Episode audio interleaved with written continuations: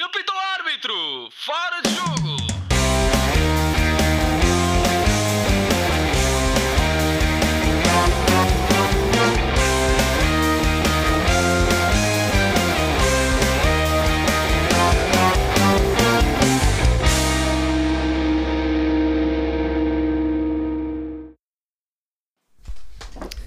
Sejam muito bem-vindos ao 15 episódio do Ford Joe Podcast. Eu sou João Pedro Dias e hoje comigo tenho menos um elemento que o habitual. O Zé foi nas suas merecidas férias e por isso hoje posso só contar com o Diogo Souza, o Ricardo Quinteiro e o Afonso. Só Couto. nada, é um luxo. Só que também já é um luxo, é verdade. Para o primeiro... e para o primeiro tema vamos começar com a antevisão do Supertaça. É já no próximo sábado que o Sporting e o Braga vão se defrontar num jogo a valer eh, o primeiro troféu da época, a Supertaça Cândido Oliveira. E vamos começar esta antevisão por ti, Couto. O que é que esperas neste primeiro jogo da temporada? É assim, eh, obviamente como, como tu próprio disseste, sendo um primeiro jogo, de, de- primeiro jogo da temporada e numa fase tão precoce, portanto, ou seja, ainda no mês de julho, ainda que no fim, mas ainda no mês de julho, eh, é de antever que há- um jogo te- tem sempre condições que são imprevisíveis, portanto, nomeadamente em termos do ritmo de alguns jogadores, nomeadamente da- mais da parte do Sporting, alguns jogadores estiveram na seleção e que acabaram por nem jogar, como o Pote e o Nuno Mendes, e que depois tiveram um período de férias e menos tempo para treinar. Hum, e eh, eu começaria até por dizer aquilo que me parece que seja o 11 de cada uma das equipas. Uh, portanto, no Braga, para mim é previsível que jogue então com o Mateus, portanto, nome- eh, o Braga e o Sporting a apresentarem mais uma vez esta época o 3-4-3. Eh, o Braga então com o Mateus, com o Turmena, com o Paulo Oliveira, que foi um excelente reforço para a defesa e que era necessário que o Braga reforçasse essa posição. O Sequeira. Ahm, depois, no meio-campo, o Almusrati e o Fran Sérgio. Nas alas, o Galeno. E depois na ala direita, a tal dúvida entre o Tiago Gaio e o jogador que tem jogado agora nos últimos amigáveis, que é o Fabiano Souza. Uh, vamos ver se vai optar por manter esta opção ou, ou- ou apostar no irmão, de, no irmão de Ricardo Gaio, que veio do Belenenses. E depois na frente de ataque, diria que certos estarão Abel, eh, Abel Ruiz e Ricardo Horta. A minha dúvida também será no terceiro elemento do ataque, que poderá recair sobre Mário Gonzalez, Lucas Piazon, eh, ou mesmo eh, apostar num jogador mais, mais interior, como, como Castro, para ga- garantir alguma consistência. Da parte do, da parte do Sporting, seria de esperar. Eu acho que o 11 é mais previsível. Penso que não me vou enganar em nenhum elemento, até pelas indicações que têm vindo a ser dadas nos últimos jogos. Com Ada na baliza, Gonçalo Inácio, Coates, Fedal, Palh- Palhinha e Mateus Nunes no meio campo. O Mateus parece-me ser o jogador com mais condições para, para assumir a posição número 8 do Sporting neste momento, ainda que ele tenha experimentado o Tabata e o Daniel Bragança, mas não me parecem estar ainda portanto, ao mesmo nível daquilo que, que Mateus pode oferecer. E depois, eh, obviamente, lado direito, Ricardo Gai, por lesão de, por lesão de porro, eh, Nuno Mendes na esquerda, e depois na frente, eh, Pote, Paulinho e Giovane, que é o melhor marcador da pré-época do Sporting e que merece eh, com certeza a aposta de Ruben Amorim a titular. Já na outra época passada tinha começado como titular, vamos ver se desta consegue arranjar a oportunidade e deixar de ser apenas um amuleto eh, vindo do banco para se tornar um jogador mais consistente. Uh, portanto, como eu tinha dito, da parte do Sporting há uns jogadores que estão, que mesmo nos últimos jogos mostraram alguma falta de ritmo, o próprio Nuno Mendes a gostar a entrar, o próprio Pote já está melhor, mas no geral uh, vamos ver um jogo que, tal como na época passada, foram sempre jogos com algum encaixe tático, um, sempre com alguma expectativa, uh, apesar de terem sido sempre bons jogos, in- inclusive o último com a expulsão do Gonçalo Inácio foi um jogo com características especiais uh, que acabou por ser ganho pelo Sporting. Um, mas lá está, é um, jogo, é um primeiro jogo da época, é sempre muito imprevisível, é uma competição, é um jogo só, são, são 90 minutos, quem sabe com mais 30, e portanto tudo pode acontecer. As duas equipas partem com, uh, nomeadamente o Braga, com alguns reforços de poder, mesmo Fábio Martins, e portanto acho que vai ser um bom jogo no cômputo geral. Muito bem, Ricardo, agora passando a ti a palavra. Muitos adeptos acabam por desvalorizar este torneio, até, eh, apesar de ser ainda muito no início da temporada e já valer um troféu. Acreditas que a vitória do Braga, ou no Sporting, no caso, poderá dar um embalo a uma destas equipas para o que, é, para o que venha a ser, no caso, o início de uma boa temporada? Boa noite a todos. Ehm, muitos adeptos e treinadores, não é? No ano passado, o treinador do Benfica, quando esta competição se jogou em, em dezembro, em vésperas de Natal, veio à conferência de imprensa dizer que este título não, não era importante e que desvalorizando completamente a, a competição. Eu não pertenço a, a esses treinadores, não só por não ser treinador, por, mas também por discordar da, dessa posição e não pertenço a, a, a esses adeptos pela, pela mesma ordem de razões. Um, aquilo, que eu, aquilo que eu entendo é que é um jogo com, é, é uma competição oficial a partir do momento que tem essa tem essa tem essa, esse valor e portanto é um jogo para ganhar. Acho que qualquer equipa quer entrar para, para ganhar. Esta competição tem cerca de 30 e tal 40 anos e mostra bem o peso que tem sido o Porto no, nas últimas décadas. É claramente a equipa com mais com mais supertaças, mais do. Eu, eu acho que até tem três ou quatro vezes mais que aquelas que o Benfica tem e, e pelo Sporting andará pelo mesmo, pelo mesmo, pelos mesmos números, o que revela bem uh, aquilo que tem sido a hegemonia do, do Futebol Clube do Porto no, no futebol português na, nas últimas três a quatro décadas. Um, ehm, e portanto acho que não, acho que não deve ser um jogo desvalorizado, acho que deve ser um jogo encarado e creio que vai ser, tenho a certeza que por estes dois treinadores e por estes dois clubes vai ser encarado com a máxima seriedade. Eh, estes jogos têm sempre mais impacto, uma vitória tem sempre mais impacto na equipa mais fraca, ou em teoria mais fraca, ou menos poderosa do que na, na, na mais capacitada, por, por várias razões, quer dizer, se o Sporting ganhar será o normal e, e, se o perder será será um bocado não, não digo que seja vergonhoso porque o Braga também é uma grande equipa mas, mas será sempre, terá sempre um peso maior do que ao contrário. Ao passo que o Braga ganhando é um, é um grande feito e sedimenta cada vez mais a posição de, de uma equipa grande em Portugal. E se perder, ninguém. Não é por isso que o trabalho fica em causa. Também não estou a dizer que o do Ruben fica, mas, mas acho que não é, não é tanto um tema. A impressão está do lado do Sporting, é isso que é Sim, Pá, não digo, imagina, não é como ir jogar com o Rio Ave ou com Guimarães, como já se viram algumas supertaças, mas acho que sim, acho que está tá, tá mais lá, até porque é campeão. Uh, e acho que o Sporting uh, é, uma, é uma época é uma época muito importante para o Sporting, como são todas, mas esta com, com o ónus de, de entrar como campeão nacional e com o Sporting acho que é eu acho que há, há mais de 60 anos que não faz um, um bicampeonato, teria que ir, teria que comprovar, portanto, mas uh, é de 70 para trás, certamente, que é até onde o, os meus estudos futebolísticos vão, mas eu creio que há mais de 60 anos, posso estar a dizer uma, uma barbaridade, mas não, não fugirá muito daí.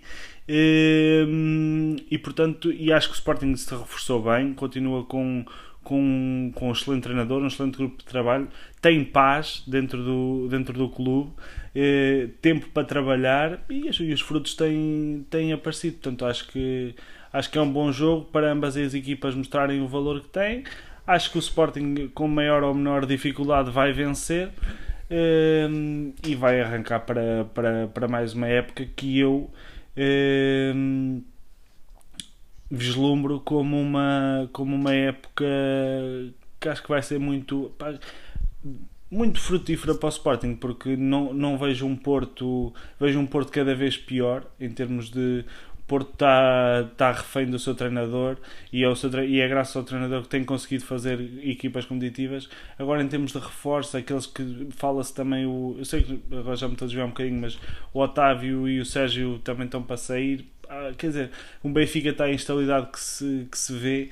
Portanto, acho que o Sporting tem tudo, quer por razões internas, quer por razões internas, para entrar da melhor forma neste, neste, nesta temporada e, e voltar a, a conquistar títulos.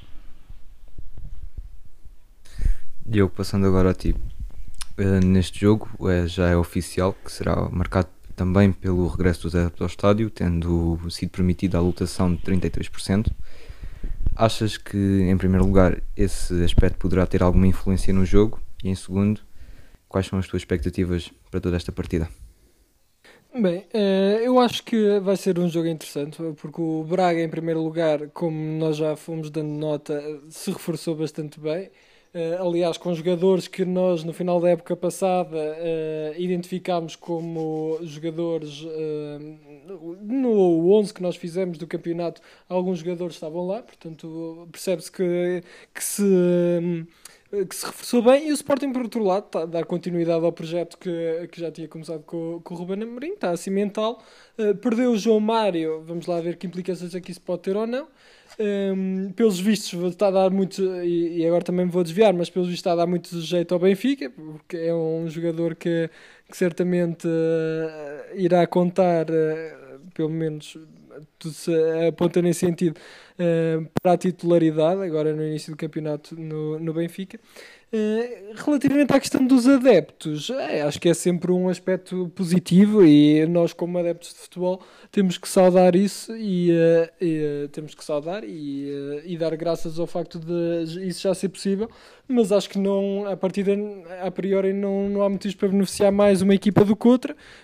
o Sporting, no ano passado, nós já temos chegado à conclusão que possivelmente beneficiou do facto, pelo menos no início do campeonato, de não ter adeptos. Um, Agora acho que não, o Sporting já cimentou, já foi campeão, já cimentou a sua posição, os adeptos estão com a equipa, portanto, os adeptos do Sporting estiverem presentes vão apoiar a sua equipa, independentemente de, do que acontecer no início do jogo, e, uh, e os do Braga igualmente. Portanto, acho que uh, é esse nível, acho que não é isso que fará a diferença para, para nenhum dos lados. Muito bem, se não quiserem então acrescentar mais nada sobre este tema, vamos passar ao, ao próximo e vamos fazer também uma antevisão, mas desta feita sobre o jogo entre Spartak Moscou e Benfica na primeira mão da terceira eliminatória de acesso à Champions League. E vamos começar a falar sobre este tema contigo, Couto. Sabemos perfeitamente que este jogo, apesar de ainda não ser decisivo, ainda irá ser disputado uma segunda mão e ainda haverá mais uma eliminatória para quem quiser chegar à Champions. É um jogo bastante importante já para o início da temporada do Benfica e um muito mau resultado na próxima quarta-feira poderá já penhorar de algum modo toda a temporada de, das Águias.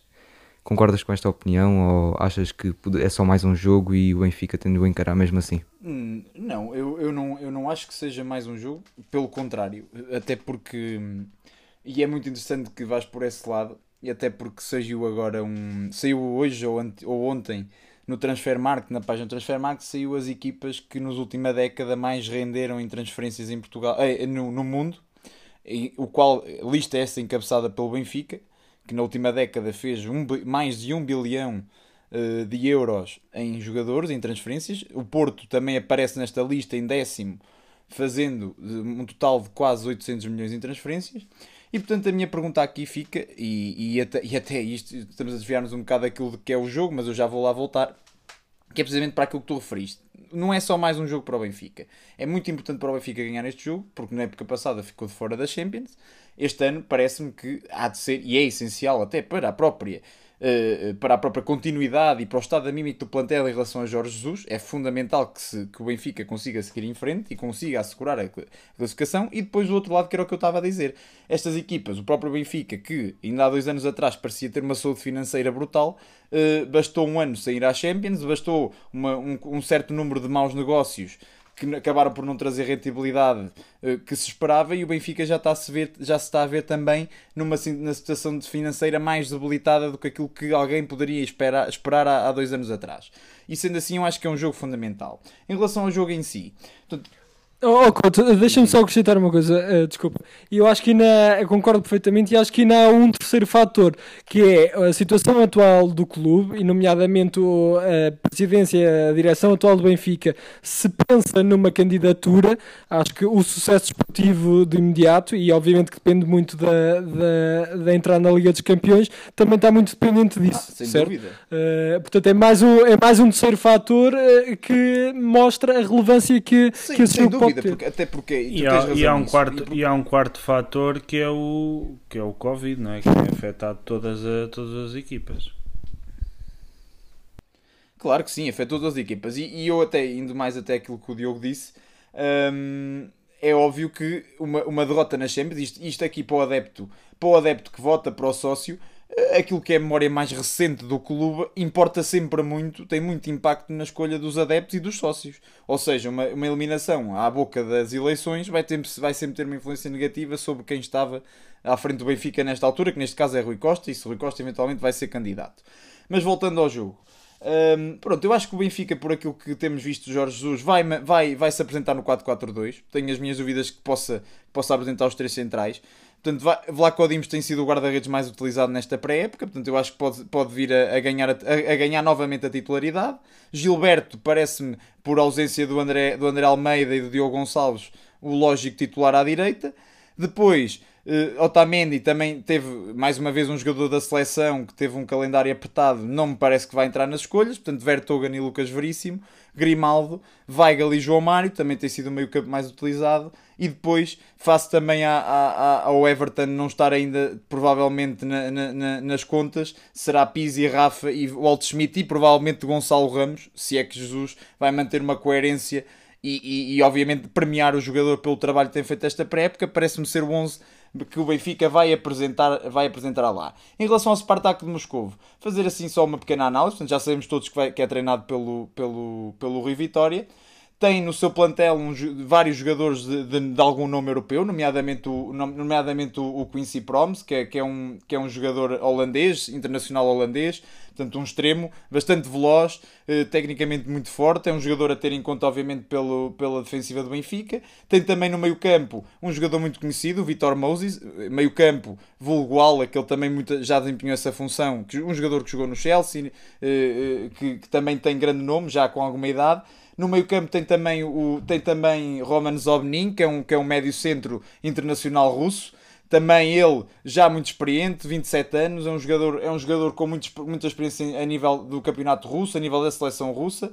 E, portanto, e depois tem também o seu ponta de lança, que é um dos jogadores mais valiosos do plantel, que é o Jordan Larsen, também um jogador sueco, eh, também já internacional pela Suécia, que também eh, é um dos jogadores que, que mais importantes deste conjunto do Rio Vitória e mais evoluídos tática, e tecnicamente, e são aqueles que o Benfica deve ter em conta. A meu ver, o Benfica é claramente favorito para este jogo. O Spartak de Moscou não me parece ter no seu cômputo geral, portanto, na equipa, naquilo que é o 11 que pode apresentar frente ao Benfica, não me parece que se compara eh, sequer com aquilo que é a qualidade que o Benfica tem. Uh, e portanto, obviamente que o futebol tudo pode acontecer, como aconteceu na época passada com o PAOC, mas eu acho que a duas mãos, este ano, uh, jogando-se a duas mãos, muito dificilmente o Benfica será eliminado, só, portanto, perante, só se virmos aqui um Benfica também mais uma vez, uh, com níveis, portanto, como vimos em algumas partes da época passada, não estou a dizer que não vai acontecer, mas se, se acontecer também terá o próprio Jorge Jesus muito maus lençóis se não conseguir passar este Spartak. Muito bem, e pegando, já que estávamos a falar de Jorge Jesus, Ricardo, vamos continuar aqui a falar e sobre um ponto que o Couto também referiu, que é um reencontro entre Jorge Jesus e Rui Vitória, cujo a sua inimizade já é conhecida dos tempos em que Jorge Jesus treinava o Sporting e Rui Vitória na altura o Benfica. Achas que este fator, este reencontro tão polémico, poderá também ser um, uma motivação extra para os dois treinadores que querem tanto ganhar este jogo? No caso, a eliminatória até. Acho que vai muito além disso. São ambos eh, profissionais e que isso não, não poderá ou não ter ali um plus de, de gostinho especial, mas acho que não é por aí. Espero que não se confirme a tendência que, que, tem, que tem vindo a acontecer nos últimos anos, que quem sai do Benfica, depois quando volta à luz em competições europeias ou ou que não seja na luz, como foi no ano passado o PAOK, eh, lhes vença, como foi o caso do Talisca, do Zivkovic no ano passado, este ano do Vitória. Espero que isso não se confirme. Eh, essa inimizade, isso foi provocado apenas e só pela, pelo, pelo treinador à época do Sporting. Eh, nunca vi baixar, baixar o nível, nem pouco mais ou menos, da parte do professor Rui Vitória em relação. Um pai de família. em relação ao. Em relação ao. ao aquele, aquele treinador do Benfica. Não gosto muito de dizer o nome. E hum, depois, pegando aquilo que vocês estavam a dizer, acho que sim, que é um, que é um jogo fundamental para, para o Benfica. Quer dizer, não, não passa pela cabeça. Uh, ficar dois anos fora da Liga dos Campeões com todas as implicações desportivas de ranking e, eh, e económicas que, que isso terá associado. Eh, portanto, acho que o Benfica se deve preparar na máxima força e deve encarar isto como provavelmente o, um dos dois ou três jogos mais importantes da, da época para, para o clube. Depois acho que, acho que achar que, que a direção está presa por uma entrada ou não na Liga dos Campeões, eu acho que isso é passar um bocado um atestado de estupidez ao- aos benfiquistas, a partir do momento que se considera que um- uma eliminatória pode ditar ou não aquilo que é um voto. Acredito que sim, numa, numa franja de adeptos que isso, Mas espera, que mas- isso, mas, ó, ó, Ricardo, que isso, que isso afete, mas na. Posso acabar antes de me começar a força, interromper? força, força, força.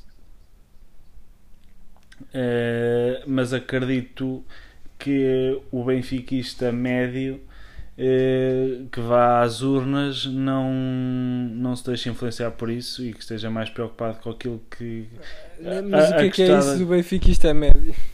Dentro da é o adepto, é o adepto, é o, é o adepto comum o adepto A maioria, comum, a queres tu generalidade dos adeptos sim, acho que acho que o, o- E achas que, achas que a generalidade dos adeptos não, não decide também em função dos resultados da equipa? Acho que não, porque uma, uma, coisa, uma coisa é, uma coisa é num, numa, numas eleições normais, do, ou seja, o clube está a atravessar um de 4 em 4 anos, ou acho que é de 4 em 4, eh, é submetido a, a sufrágio e vai ser umas eleições e o clube está numa situação melhor ou pior desportivamente, mas, mas está- vive a sua a vida corrente. Outra, outra situação bem diferente é esta, que é, que é algo inédita num, num clube como o Benfica, que é ter o, quem lá estava foi preso, quem lhe sucedeu interinamente era, era a comitiva desse mesmo, desse, mesmo, desse mesmo elemento que foi preso. Portanto, isto é algo inédito, ou seja, as pessoas já formularam, esse tal benfiquista médio que eu falo, acho que já formulou um raciocínio sobre aquilo que considera de quem está e de quem está para se candidatar. Portanto, acho que isso não. Acho que o, o caso tornou-se demasiado sério para, para se mover apenas e só por opá, os resultados vão, ok, siga. Pá, acho que não, acho que, acho que a maior parte dos benfiquistas pensa além disso, quer para uma fação, quer para um lado, quer para o outro. Não estou a dizer que, que se pensar mais vai para o lado do, da A, B ou C e se pensar menos vai para o lado de quem lá está agora. Mas acho que, acho que esta decisão já está tomada de previamente e, e que os resultados serão, quanto muito, um catalisador para, para o voto ou ir, ir votarem mais massivamente ou menos. Mas acho que formular assim tanto um, um voto, acho, acho, acho que não, acho que é frágil isso. E acho que seria mau se a parte dos benfiquistas assim, assim benfiquistas ou de qualquer outro clube eu não, assim, assim eu, o não, eu, eu não concordo, e tu começaste até por dizer que seria um atestado de estupidez considerar-se que isso é um fator. Eu não acho isso assim tão linear. Não, não, considerar-se como o fator. Não, Ou seja, o é- Benfica é passa fator. e vai em primeiro, é este o meu candidato. Não, mas era como eu estava a dizer, que é, muitas vezes em eleições, e vamos ver, por exemplo, eh, eh, eh, numa eleição mesmo de 4 em 4 anos, obviamente que esta tem um contexto especial. Eu, mas eu ouço muita gente a dizer, e muitos benfiquistas, inclusive, que eh, se as eleições fossem no final do ano, o Vieira não era presidente do Benfica pela época que fez. Então, se foi pela época que fez, é eh, remédio. Não, mas lá está. Não, mas lá está. Mas isso, isso, vai, isso, isso vai ao encontro. Ou seja, já são vários anos desportivamente, Não, não são vários a, anos. desportivamente a falhar e Não depois são vários há, anos. há quantos, toda, quantos campeonatos há toda, tem? Quantos campeonatos tem no há mandato? toda uma. O Vieira. Neste Sim. último, tem um. Só um? Tem um. É o do Laje. Só tem um? O último do Portanto, Vitória, é, o, não é? é, o do, é o do Penta que falha, é o do Penta que falha, é o do Laje, depois é, depois é Porto e depois é Sporting. Pronto. Tem o campeonato. Pronto, opá, mas de qualquer forma. Pronto, mas foi eleito. Eh, Foi eleito. Não, é e, não, e depois, não, e depois tem uma, não, mas depois tem uma- ainda uma agravante sobre isso, que é, eh, foi eh, o, o maior investimento de sempre no futebol português. Pronto, mas é o que eu estou a dizer. foi aquela chuva de Mas promessas. é o que eu estou a É, dizer. Foi um ano atípico. E depois com esta cereja no topo do bolo, que foi, que foi este escândalo futebol, do, mas, do homem mas e o, o adepto que vai votar, mas tu tens sempre em, portanto, em tudo memória, isso- não tens em memória o que se passou. Mas ninguém vai agora às eleições a pensar, não acredito que não vai pensar tanto no que se passou há 4 anos, mas no que se passou agora. E, e é o que eu estou a dizer, não é o fator mais importante, mas é um fator, obviamente. Se, se Rui Costa está ligado à direção, assumiu a. Não, mas imagina, o, o, o Vieira, ao longo, ao longo do- dos anos que esteve bem no Benfica, sobretudo no início, teve, teve mais, do que um, mais do que um mandato em que não venceu nenhum campeonato. Pronto, é isso, lá está. É o que eu estou a dizer. E, e não foi, e, e, Mas e é teve isso, mas- sempre mas é o eu te votações estou a acima dizer, de, é- é- de 80%. Claro, mas o que eu estou a dizer é que o passado recente, o mais recente, o, o adepto vai às eleições. com- O que é que é mais recente? É que o Benfica foi eliminado da Champions. E quem é que estava. Epá, mas, uma mas uma coisa é tu dizeres-me assim, a opá, está a ser, está a ser avaliado Não é, consoante obviamente que eh, não. um mandato de 4 anos. Outra coisa é, é uma, é uma pré-época e uma pré-eliminatória e 4 ou 5 jornadas. Tipo, Não, ele é o homem. Não, Tem nada a o, ver. Rui, o Rui Costa não está a ser avaliado por 3 meses. O Rui Costa está a ser avaliado também como dire- vice-presidente do futebol. Portanto, a grande, todo, todo este, a aposta em Jorge Jesus, as contratações, tudo passou por ele. Tudo passou por ele. Foi ele que muito, deve ter dado muitas recomendações. Aliás, foi ele que foi negociar o Walt Schmidt à Alemanha, como, como ele próprio o Vieira disse. Portanto, o Rui Costa esteve envolvido em tudo o que foi a preparação da época do Benfica, desta tal época que tu enfatizas como, como, como má. Portanto, ou seja, o Rui Vitória não vai ser avaliado isoladamente. O Rui Vitória, o Rui Costa não vai ser isoladamente avaliado por estes meses, vai ser avaliado por tudo e por isto. E por isso é que eu estou a dizer, pode, pode influenciar. Se vai ser o fator decisivo, também não me parece. Diogo, queres aqui também entrar na discussão? É, eu já tinha dado a minha opinião. Acho que é um fator eh, relevante. Lá está. Ah, Acredito que não seja o fator, mas os fatores somam-se. E o, e o Couto acabou por sintetizar bem. Portanto, o Rui Costa está, ah, está ligado a tudo aquilo que, que é o futebol do Benfica dos últimos anos. Portanto, tudo aquilo que acontece desportivamente também tem a sua assinatura. Uh, pelo menos a nível desportivo. Depois há outra questão que é estes meses também vão permitir aos benfiquistas perceber como é que é uh, o Rui Costa a nível de comunicação, por exemplo. Uh, também é um fator, uh, fator importante que, que ele agora vai estar mais posto a isso. Pode, mas pode também fazer alguma diferença. Mas é que concordo de certa forma com o que o Ricardo disse, que aqui está muito mais em jogo e portanto o, o, aquilo que nós achamos que deve ser o critério, é uma visão muito mais a longo prazo daquilo que se quer para o, o, o clube Benfica, tendo em conta tudo aquilo que se sabe, portanto, tudo aquilo que, que o Rui Costa uh, está ligado a Vieira, bem ou mal, uh, isso os benfiquistas é que terão que avaliar, e portanto, um, de qualquer forma, ainda estamos para saber quem é que irá a eleições, ainda agora na semana passada na CMTV uh, foi anunciada uma potencial nova lista com um, um gestor que acho que é do Credit Suisse ou assim qualquer coisa, portanto há alguém que com bastantes, não me lembro do nome, mas alguém com Do movimento bastante Benfica bem maior.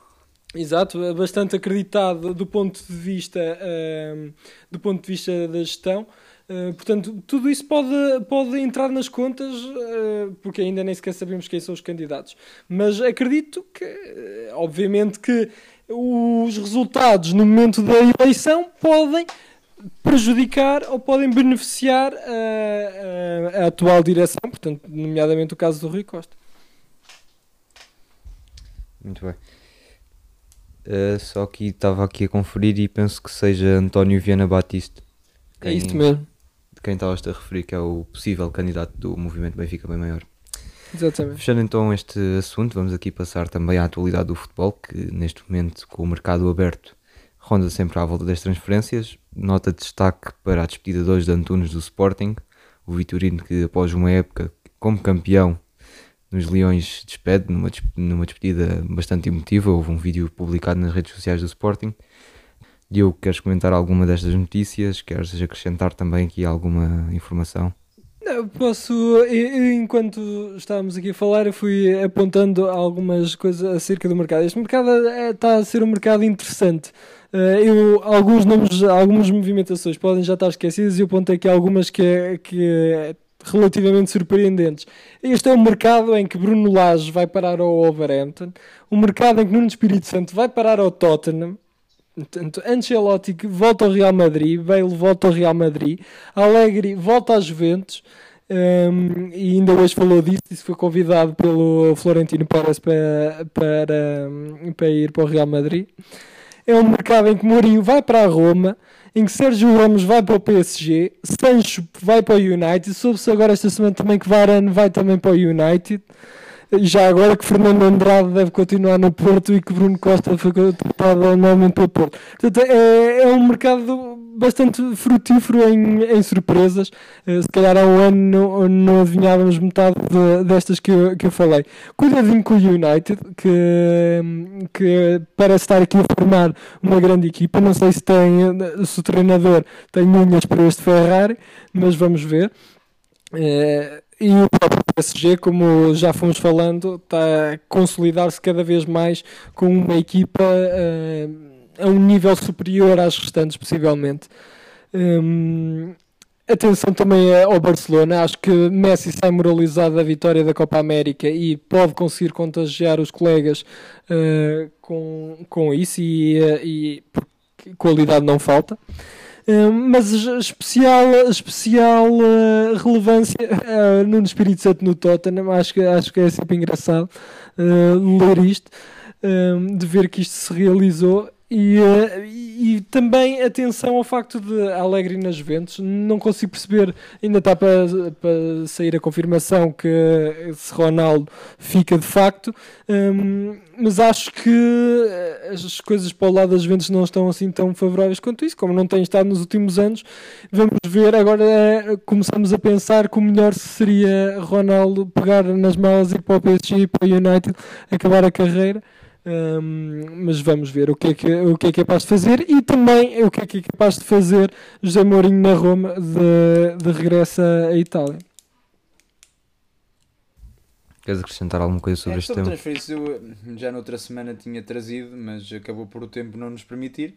Mas hoje mantém-se mantém atual e pertinente falar, que para mim é a equipa que, em termos europeus, me está a surpreender e me parece ser das melhores abordagens ao mercado, que é por parte do Marselha o Marselha que com, infelizmente quando André Vilas Boas esteve ao comando da equipa desinvestiu uh, apesar de ter nas, as grandes figuras Tovan e, e, Payet eh, é uma equipa que era muito incompleta, faltava comatar muitas lacunas e infelizmente André Vilas Boas não teve a sorte que São Paulo está a ter.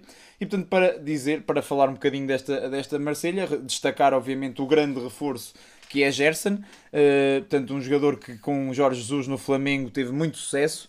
Uh, Parece-me ser um, um, ótimo número 8. Aliás, o Benfica, na época passada, se tivesse eventualmente classificado para a Champions, poderia ter ido buscar o Gerson. Uh, ele custou 25 milhões. Uh, ao, ao Marselha, é um grande jogador, vem aqui para a Europa, parece-me ser um, um, ótimo 8, vai ser uma, uma, uma ótima entrada, uma, uma, ótima porta de entrada para ele, o, o Marselha. Destacar também as chegadas por empréstimo de, de Paulo Lopes, guarda-redes titular na época passada da Roma, e, e Under, portanto, o, o extremo direito turco, ambos vindos da Roma, portanto, outros dois bons reforços. Destacar também a vinda de eh, Matteo Gendosi, que fez uma, uma boa época no, no Hertha de Berlim e vem assim agora para o Campeonato Francês também por empréstimo do Arsenal. William Saliba, um central também vindo do Arsenal. Portanto, dois jogadores jovens para, para certamente para, para tentar, tentar uh, alguma evolução da parte deles e eventualmente contratar definitivamente, tal como fez com o Leonardo Balerdi, central que veio, que no, na época passada tinha estado emprestado pelo, pelo Dortmund e que agora foi adquirido a título definitivo por 11 milhões de euros. Temos também Conrado de la Fuente, que é um extremo norte-americano, que também se estreou na época passada na equipa sénior do Barcelona. Vem também a título definitivo para, para, o, para o Marselha. Outro defesa central, Luan Pérez, vindo do Santos. Também é um ótimo preço, 4 milhões e meio, um jogador, um jogador que no, no, com algum nome no Campeonato Brasileiro. E portanto, aqui nesta suma, também destacar o regresso de, de, de Radon Gites, também o extremo esquerdo que estava no Eta de Berlim também fez uma ótima época e portanto dizer para mim que o grande destaque desta, desta época de transferências, deste mercado de transferências até ao momento, é mesmo Marselha, que parece estar aqui a construir uma equipa jovem uh, e, uh, obviamente, encabeçada pelo, pelo Paé, portanto, o jogador mais experiente da equipa e que me parece ter condições para chegar mais além naquilo que é o campeonato, que é o campeonato francês. Destacar também só aqui rapidamente a ida dos dois centrais para mim são dois dos centrais mais promissores da atualidade, que é o Pamecano e o Konate, que eram a dupla de centrais titular. Neste caso eles jogavam com três, mas dois dos três titulares do, do Leipzig na época passada. Portanto, dois jogadores com ótima margem de progressão. O Pamecano vai para o Bayern, o Konaté para o Liverpool, que, que bem precisa de um central, portanto, ansioso por ver como é que estes dois jogadores se vão inserir, será mais fácil para o Pamecano, visto que fica no campeonato, no campeonato alemão. A transferência do Rodrigo De Paul para, para o Atlético Madrid, um médico que já estava há alguns anos no campeonato italiano, eh, que agora foi titular da seleção argentina, um dos melhores jogadores da seleção argentina no, na Copa América, vai assim para o Atlético Madrid que na época passada tinha ficado, tinha ficado algo, algo desfalcado no meio campo, parece-me ser um jogador, uh, um jogador certo para integrar ali aquele meio campo. Outro destaque também o Dortmund, que parece continuar a tentar resistir à, à, à, à saída de, de, de Haaland, mas que apesar disso vai, vai, vai à, Liga, à Liga Holandesa buscar o Donny Malen, um ponto de lança que também teve no Europeu, que fez um grande Europeu, e que portanto fico também eh, para ver que este aqui é um ponto de lança com grande margem de progressão e por fim destacar também a última, uma das últimas no mercado internacional que foi a transferência, a troca de Brian Gil e Lamela, Brian Gil que vai para o Tottenham e, e, e, e- Lamela que vem para o Sevilha, tendo o Sevilha pago ainda tendo o Tottenham pago ainda mais 25 milhões de euros por este extremo esquerdo de 20 anos, que também com alta margem de progressão e que me parece que, que é um bom reforço para o Tottenham. Para finalizar o programa, vamos então agora passar à nossa rubrica. As luvas do Ricardo. Partidaça, ela tira, agarra Ricardo! Só falta marcar Portugal! Couto, que memória nos trazes? Eu hoje trago aqui uma memória mais levezinha. Hum, trago aqui uma memória levezinha. Aqui, de- como estamos na pré-época, talvez aqui recordar aquele que é um dos torneios mais eh, marcantes de pré-época em Portugal, que é o torneio do Guadiana. Um torneio que geralmente era disputado em formato triangular e que no início da década, na, na primeira década deste, deste milénio, era disputada quase frequentemente sempre pelo Sporting e Benfica. Portanto, era sempre aquela coisa eh, de termos um jogo grande antes da época começar. E portanto eu fui pegar naquele que foi o último jogo grande do torneio do Guardiana se- e esse jogo remonta a 2007 foi precisamente a final desse torneio que viria a ser ganho então pelo Benfica foi um Benfica 1, Sporting 0 Um, portanto, quem- e vou aqui passar a, portanto, a, a- dizer as equipas, portanto, para recordar aqui grandes jogadores, alguns grandes eh, em qualidade, outros grandes em aquilo que trouxeram ao Campeonato Português, e portanto o Benfica apresentou-se com Kim, Luís Felipe, Luizão, David Luiz, que foi o autor do golo aos, aos 81 minutos, portanto um golo tardio neste jogo. De- Depois, Léo a titular, temos Petit, Cato Soranis, Manuel Fernandes, Nuno Assis, Gonçalo Bergécio e Mantorras. Portanto, e no banco, o Benfica tinha ali um Fábio Coentrão, um jovem, um jovem Fábio Coentrão, que ainda era extremo, ainda ao Jesus não tinha chegado e colocado e feito dele aquilo que foi a carreira dele. Tinha Miguelito, Rui Costa, eh, Romeu Ribeiro, também o Ricardo deve certamente recordar de Romeu Ribeiro, But, Yudabau, o saudoso Yudabau e Nelson. No Sporting, Stojkovic, Pedro Silva, Polga, Tonel, Motinho, o, o Rony, o grande pontapé canhão, que dizem ter marcado o livre mais veloz da história. Hum, Veloso, Romagnoli, Derlei, Ismailov, e Lietza. No banco tinha nomes como Patrício, Gladstone, hum, Abel, Adriano Silva, Pereirinha, Paredes, Vukcevic, Purovic e Djaló. E portanto, só dizer então que neste torneio participou também o Betis de Sevilha, que empatou ambos os jogos, empatou com o Benfica e empatou com o Sporting, e portanto o Benfica, como ganhou este último jogo, foi o grande vencedor da última edição que envolveu dois grandes portugueses deste grande torneio e saudoso torneio do Guadiana. Muito bem, grande Couto. ninguém valoriza. Chegamos então assim ao fim de mais um episódio, com o quinto a tentar ainda voltar, mas parece que já não vai a tempo hoje. E esperemos que tenham gostado. Até para a semana. Ora, boas. gosto. Tchau para ti também, Ricardo, se estiveres aí. E apita o árbitro! Fora de jogo!